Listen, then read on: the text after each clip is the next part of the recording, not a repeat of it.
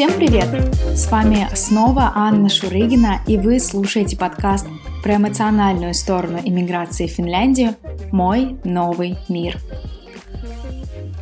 Самый сложный период в жизни иммигранта – период кризиса, который начинается после переезда и ощущения эйфории. В это время сложно поверить, что жизнь изменится. Невозможно принять тот факт, что теперь это твоя жизнь и твой новый мир. Мне кажется, что нашей сегодняшней героине помогло то, что в этот период она не сидела без дела. У нее были курсы финского языка и цель – наконец-то его выучить. В тот момент, когда курсы подходили к концу, она смогла найти себе новое занятие. Начала искать работу, нисколько не веря в то, что ее опыт, уровень финского и российское образование хоть как-то заинтересует финнов – но об этом расскажет Мадина. Я знаю, что ты переехала в Финляндию по замужеству. Со своим будущим мужем ты познакомилась э, через э, приложение знакомств. Все верно. Как так э, получилось, что ты решилась свайпнуть, и дальше у вас закрутились отношения? Я очень неожиданно решила свайпнуть своего мужа. И мне кажется, это была какая-то судьба. Как-то так просто у него там был какой-то фон, природа финская. Я думаю, надо свайпнуть. Я свайпала всех, у кого зверюшки э, на фото или красивая природа. И у него была природа. Как-то так мы общались целый месяц э, по телефону, каждый день до поздней ночи. Потом он приехал, и так у нас с ним все закрутилось, что мы поженились где-то через 8 месяцев. Все было очень романтично. Ты когда начинала с ним общаться, ты ожидала, что у вас это выльется во что-то серьезное? Замужество и переезд в другую страну? Uh, я думаю, такого нельзя ожидать. Я никогда не думала, что буду жить в Финляндии с финном. Это все было очень неожиданно. Именно переезд или то, что он сделал тебе предложение и пришлось переезжать в Финляндию? Вы вообще думали над тем, чтобы остаться в России? Мы думали, чтобы он остался в России со мной, но как-то он не нашел особо свою дорожку в России, было тяжело устроиться на работу, везде была большая конкуренция. Он понял, что в России не так легко с работой, как тут, поэтому мы решили в Финляндии как-то обосноваться. А ты думала о том, как ты будешь сама искать работу? В другой стране. Я была очень наивна, как мой муж в России, так и я в Финляндии. Я совершенно об этом не думала. Мне было главное, что мы вместе можем как-то жить, и... и у меня не было никаких мыслей, как там я буду работать, как я буду учить этот финский. И когда ты переехала в Финляндию, с чего у тебя все началось? Я совершенно ничего не знала, абсолютно не о том, что есть в Фейсбуке какая-то поддержка в виде групп, не о том, что Тетомиста предоставляет курсы. И я была в таком неведении жутком, что я как бы вот так вот первые полгода ходила, еще ездила очень часто в Россию, ничего не понимала, что зачем следует, что я могу получать, э, какие там курсы, еще что-то. У моей подружки у нее от Тетомиста, от э, бюро безработицы были специальные курсы, не языковые. Там они изучают, как ходить в поликлинику, что такое библиотека. Они получили все карточки там какие есть. Мне очень такого не хватало. Я бы очень хотела такие курсы, потому что еще год после переезда я у всех спрашивала, как вы ходите в поликлинику? Я не понимаю, что мне делать. Я не понимаю, кому мне звонить. Как я буду разговаривать, на каком языке. И вот такие бытовые вопросы у меня очень долго занимали по времени. Я до последнего ни, никуда не ходила, ни в поликлинике, никуда. Хотя иногда надо было, потому что я не знала, как это делается. Ну, у меня сейчас примерно такая же ситуация. Мне надо сходить в поликлинику, хочу сдать анализы, и меня все останавливает необходимость позвонить, узнать, как это все будет происходить. Ну, а твой муж, он же все-таки фин, и он знает, как работает система. Он тебе никак не помогал в этом вопросе? Он э, фин, но он ездил обычно в Россию, э, там делал все, что нужно, а тут как-то особо взрослым человеком и не пользовался. Только вот так вот ребенком до 18 лет. Поэтому он мне вообще не помогал в этом. Супер, что он знает русский. Это было именно важно для меня говорить на одном языке с человеком, иметь возможность там с ним поссориться на своем языке, ему что-то все высказать, и это важно на самом деле. Я бы не смогла с прямо финном-финном, который не понимает моего языка, я бы не смогла с таким человеком быть. Интересно, что муж Дины наполовину русский. Его мама из России. Наверное, именно поэтому у него остались такие связи с Россией, что он даже ездит туда на лечение. Но в этом самое главное то, что он может говорить по-русски. Ведь язык чувств — это тот язык, на котором тебе проще всего говорить и объясняться. Мы иногда общаемся на финском, редко, 10 минут, может быть, в день. А, ему со мной скучно, ну, потому что я не могу сказать э, все, что могу на русском. И мой такой уровень финского, как говорит моя подружка, мина сина ракасина, ну то есть как бы... А мой муж, конечно, говорит на сленге стадин, и ему вот это вот все слушать, мне кажется, смешно но он мне старается помогать.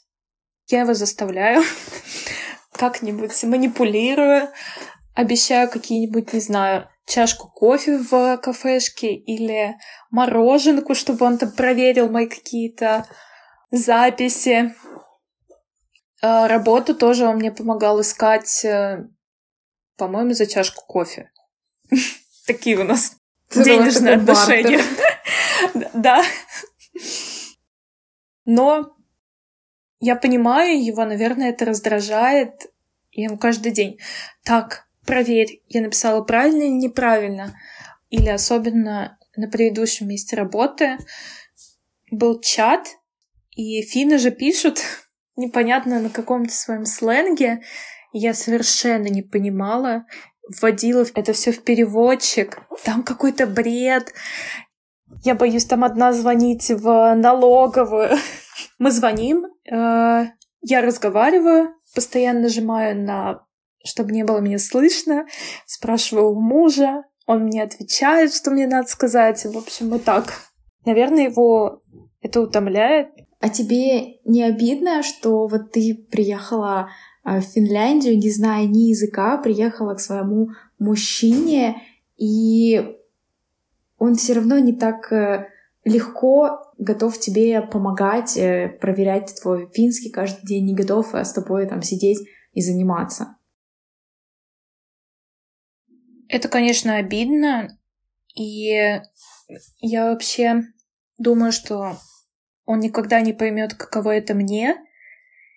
И ну, потому что я, грубо говоря, все оставила там, в Петербурге, переехала сюда, обнулилась, и у меня тут нет ничего. Ему, естественно, это не понять. Иногда я прямо могу плакать от отчаяния, как я плохо знаю финский. Но он не понимает соверш... ну как бы совершенно. Финский — это его родной язык, он не понимает, как я могу там над какими-то длинными словами сидеть и все думать, что это значит. И, в принципе, каково это поехать и начать все в другой стране с нуля. Я им иногда говорю, вот, попробуй там учить китайский или еще что-то. Это совершенно другой, сложнейший язык, поэтому ничего от меня не требуй и не смейся надо мной. Ну, естественно, я думаю, у нас недопонимание из-за этого все-таки есть, потому что иногда когда не получается ни с работой, ни с учебой, чувствуется какую-то неполноценность, в сердцах можешь сказать, Господи, я переехала сюда из-за тебя. Я вообще как бы в этой Финляндии из-за тебя. Поэтому, когда другой человек не понимает, это, это сложно. Я думаю, тебе в этом плане повезло больше, что у вас один путь. Кажется, что это не всегда было наше... Не, не всегда это не было нашим таким одномоментным совместным решением. Сначала то один хотел остаться, то другой хотел остаться. И потом вроде бы как бы мы соединились и решили остаться вместе уже. Но на это потратилось много времени. Вообще в Финляндию ты приехала по обычной визе сначала, по туристической, только потом подала на ВНЖ. Как у тебя прошел этот период, пока ты была без ВНЖ, а только с туристической визой? У тебя же не было почти никаких прав, которые имеют обычно девушки, которые выходят замуж за Фина, которые сразу с документами. Ну, было тяжко, что не купить даже никакого проездного. Приходилось убегать там от этих контролеров, э, ходить по одному и тому же району, по этому лесу часами. И было прямо очень грустно и так бесправно. Слава богу, это недолго тянулось, поэтому потом я получила свою визу. ВНЖ, и, и все начало как-то крутиться. А что тебе дали эти документы? А, во-первых, мои курсы языковые. Я думаю, это самое главное. Я получила их месяца через три, но все люди на этих курсах начали уже на месяц раньше, чем я. То есть я пришла, они спрашивают меня, какой твой номер на финском. Я такая, боже, я не знаю совершенно чисел. Я вообще ничего по-фински не знаю, что мне отвечать. И я поняла, что как бы теперь мне надо в три раза больше учиться, чем всем этим людям, и стараться именно учить финский. Ты учила финский язык, начинала почти с нуля, но при этом ты уже успела найти работу, и работала ты в садике, да, тогда? Да, это очень, это очень такая внезапная и судьбоносная история. Я думала, что надо куда-то поступать после курсов, и думала, куда, что. Подала пару заявлений, я хотела быть э, помощником учителя. И параллельно я решила, ну чем черт не шутит, надо подать на какие-то работы. Вдруг, всякое бывает. И мне начали перезванивать. Хотя было четко видно, что у меня опыта ноль, образования нету. Как бы в России у меня есть образование, а, тоже связанное с работой с детьми, но в Финляндии оно никак не котируется, и поэтому это было прям такое очень смелое решение. Мне начали перезванивать, звать на какие-то собеседования, и так я нашла свое первое место работы. Слушай, ну ты, ты прям, не думая, решила подать, и ты, тебя не беспокоило, что у тебя нет финского и что у тебя образование не подходит? Ну, это было слабоумие и отвага. Я думаю, по-другому не назвать. Я не знаю, чем я думала. Это было очень смело, и, наверное, я не верила, что меня просто возьмут. То есть, ну, я подавала там я же могу куда угодно подавать. Но карты сложились так, что меня взяли в сад, и там я работала полгода. Когда кажется, что особо никаких перспектив нет, то тогда и можно делать все, что угодно. Терять-то все равно нечего. Отправь резюме, запишись на танцы, сходи на мероприятие в качестве волонтера. Хуже от этого не будет. И всегда помни о том, что можно воспользоваться – консультации психотерапевта. Многие некоммерческие организации Финляндии предлагают бесплатные консультации.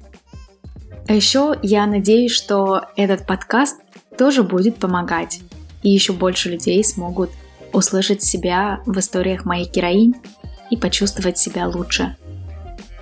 Продолжайте рассказывать о подкасте тем, кому это может быть интересно, а также писать свои отзывы о выпусках на платформах, где вы слушаете подкаст.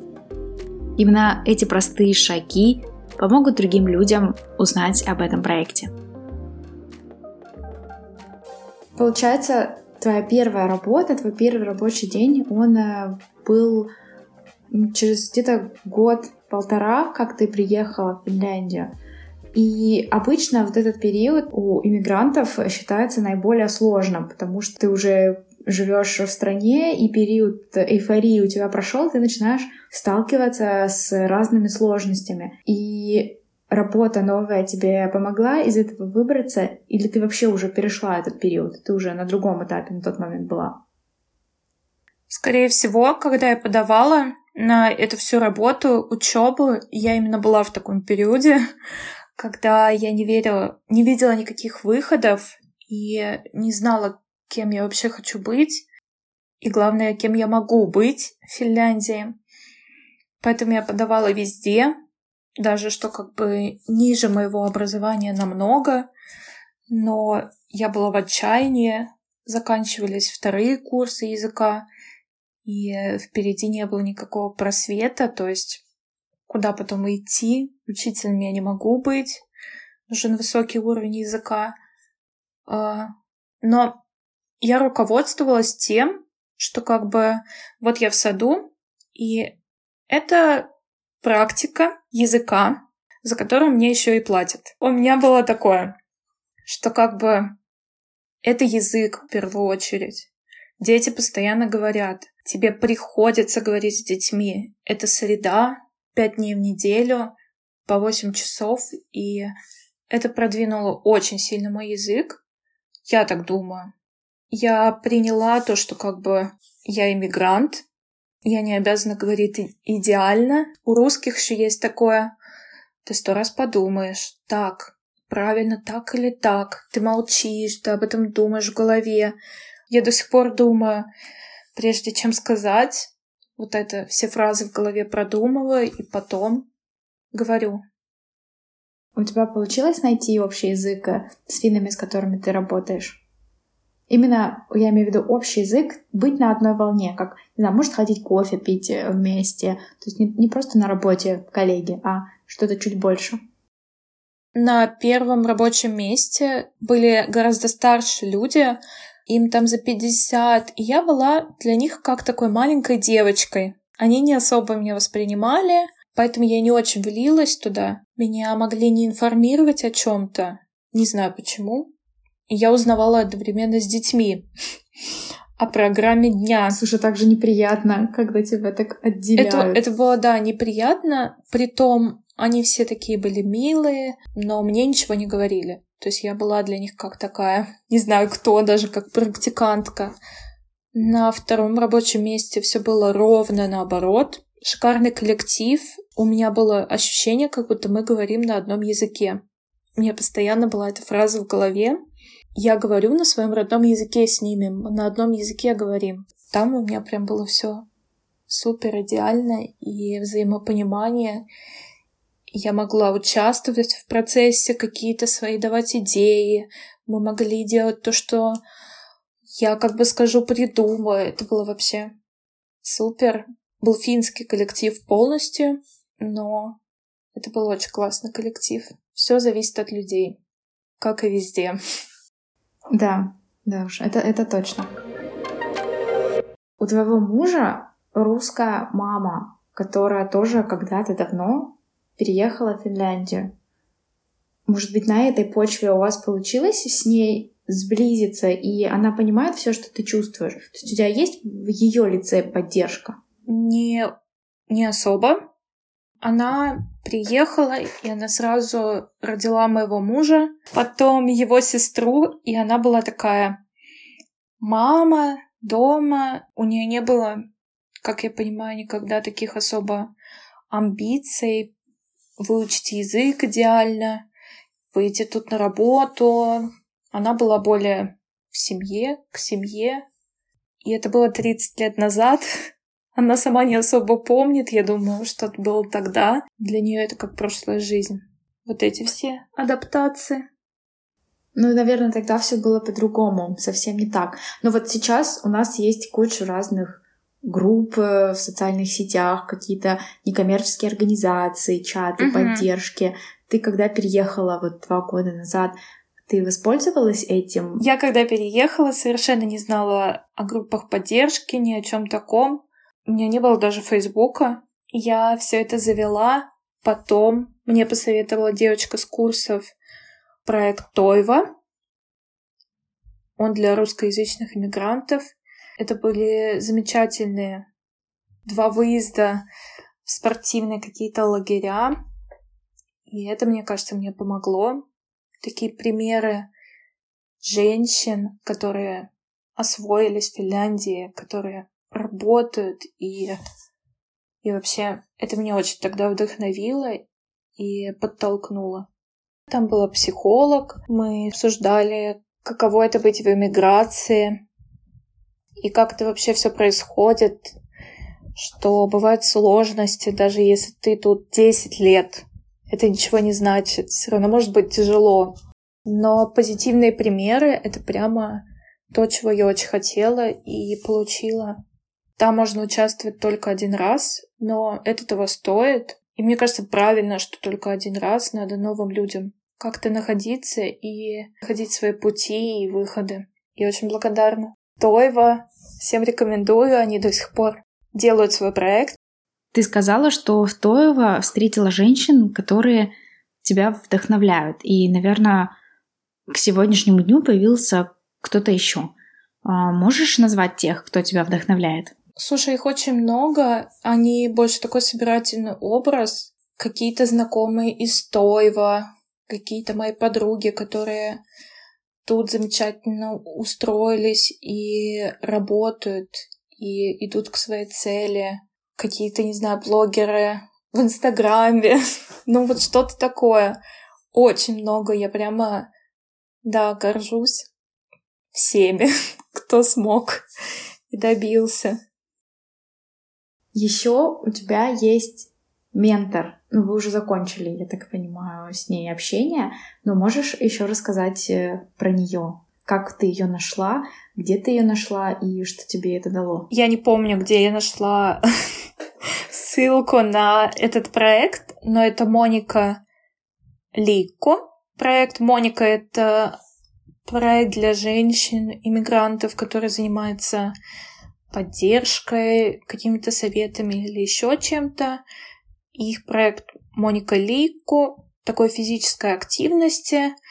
Вы должны были ходить куда-то, заниматься спортом со своим ментором.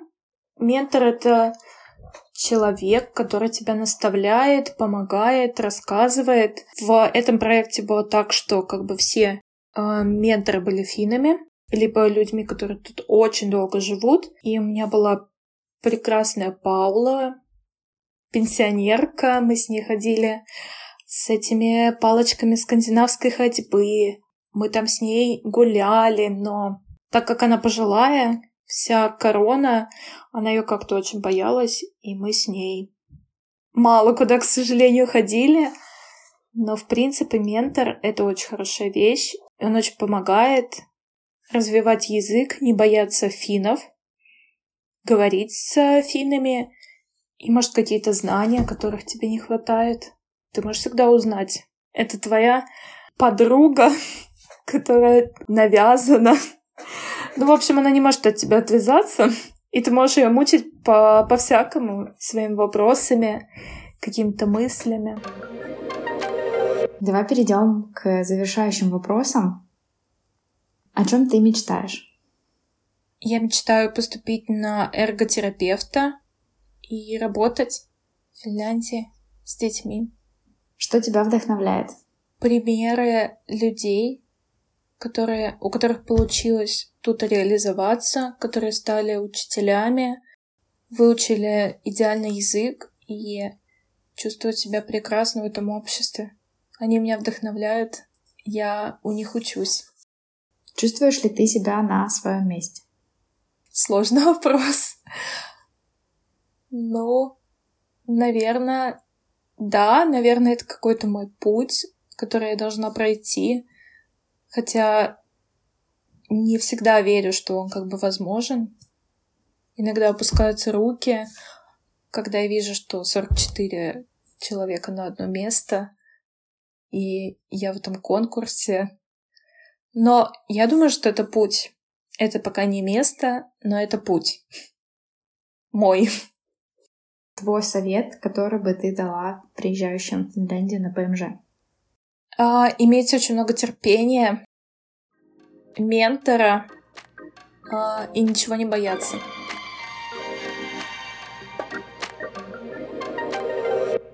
Спасибо, что дослушали до конца. Следующий выпуск выйдет через две недели. До встречи и хорошей вам иммиграции!